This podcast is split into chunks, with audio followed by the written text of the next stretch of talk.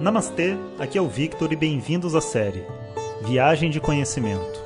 Essa é a nova série de áudios de Vedanta do nosso acharya Jonas Mazet. Na tradição védica, o termo acharya se refere ao professor tradicional de Vedanta que dirige uma instituição de ensino e dedica sua vida ao conhecimento. Jonas Mazet é formado pelo curso de três anos do Swami Dayananda na Índia e hoje dirige seu próprio Instituto de Vedanta no Brasil. O seu propósito com esses áudios é permitir que as pessoas possam saborear o néctar do conhecimento e, quem sabe, despertar para uma nova liberdade.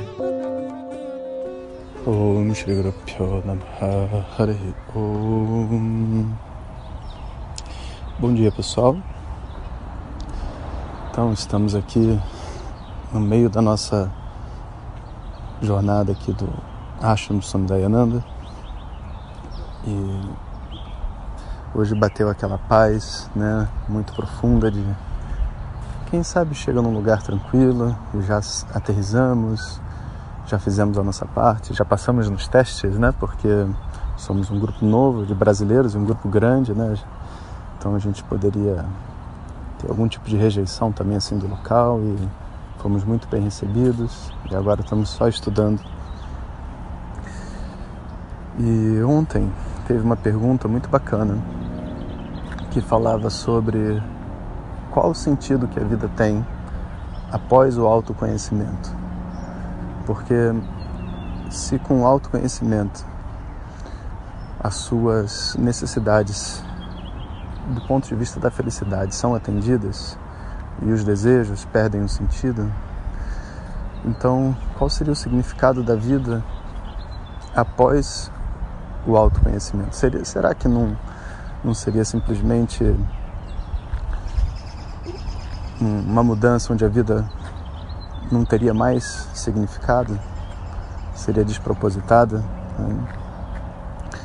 E no nosso satsanga ontem com o Swami Mananda, ele respondeu de uma forma muito bonita. Ele diz assim,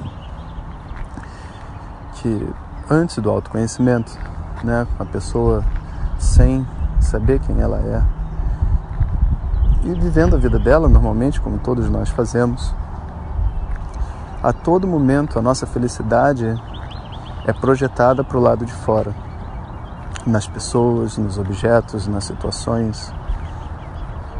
E naturalmente eu lido com as pessoas e objetos sempre com um conjunto de demandas e expectativas.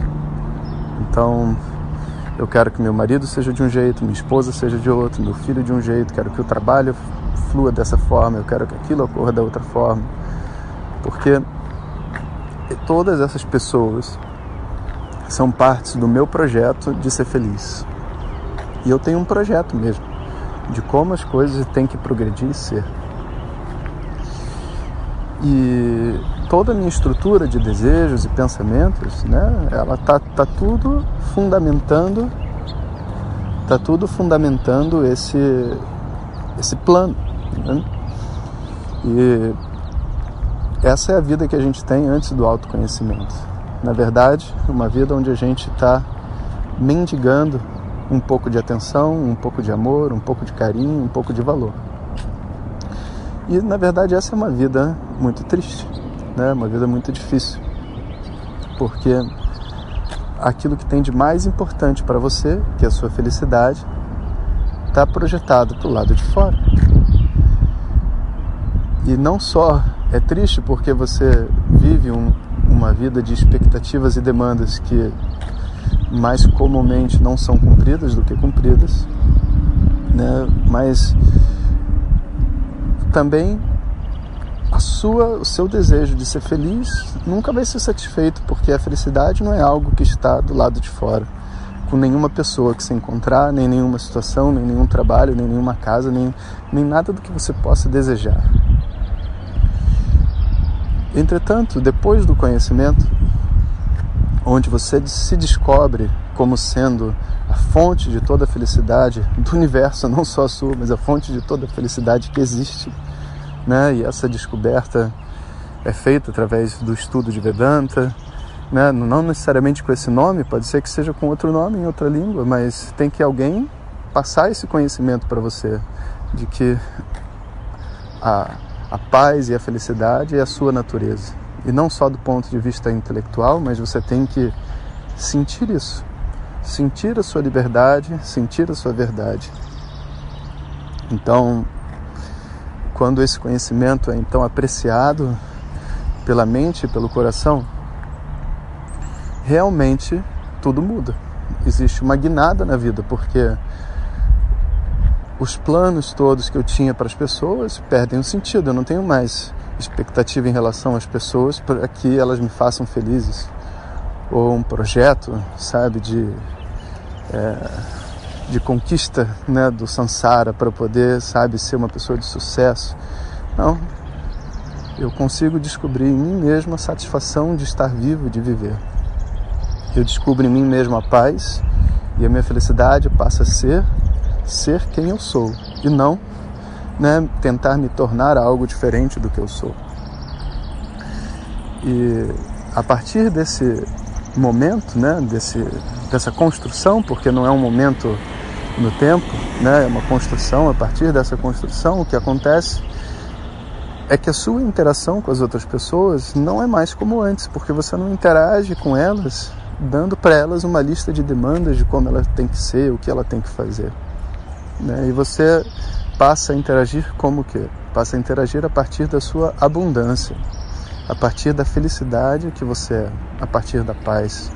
E quando você interage com alguém a partir da abundância, né? Porque você tem o seu coração inteiro, você tem a sua paz, a sua felicidade. Né? Como que são essas interações? Será que são interações cheias de raiva, crueldade, ódio e inveja? Ou são interações que são repletas de amor, de troca, de carinho.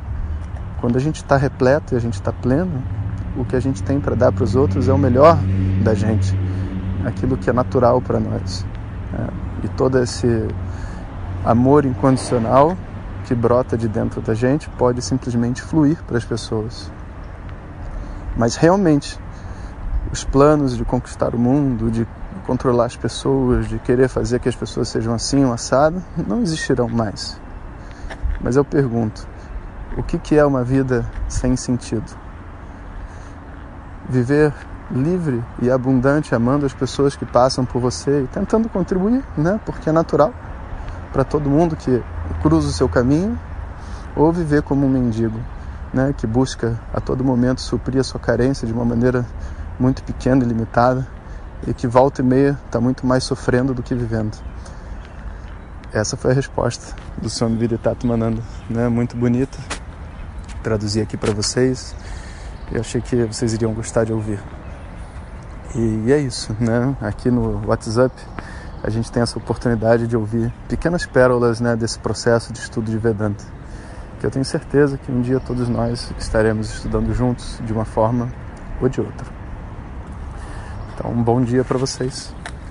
Om Shanti Shanti Shanti Harihi Om Shri Guru Pyo Namaha Harihi Om Compartilhe com seus melhores amigos. E se você quiser receber nossas mensagens diretamente no seu WhatsApp, clique agora no link que vem junto com o áudio. Para outras informações, www.vedanta.com.br. Até o próximo áudio. Om Tat Sat.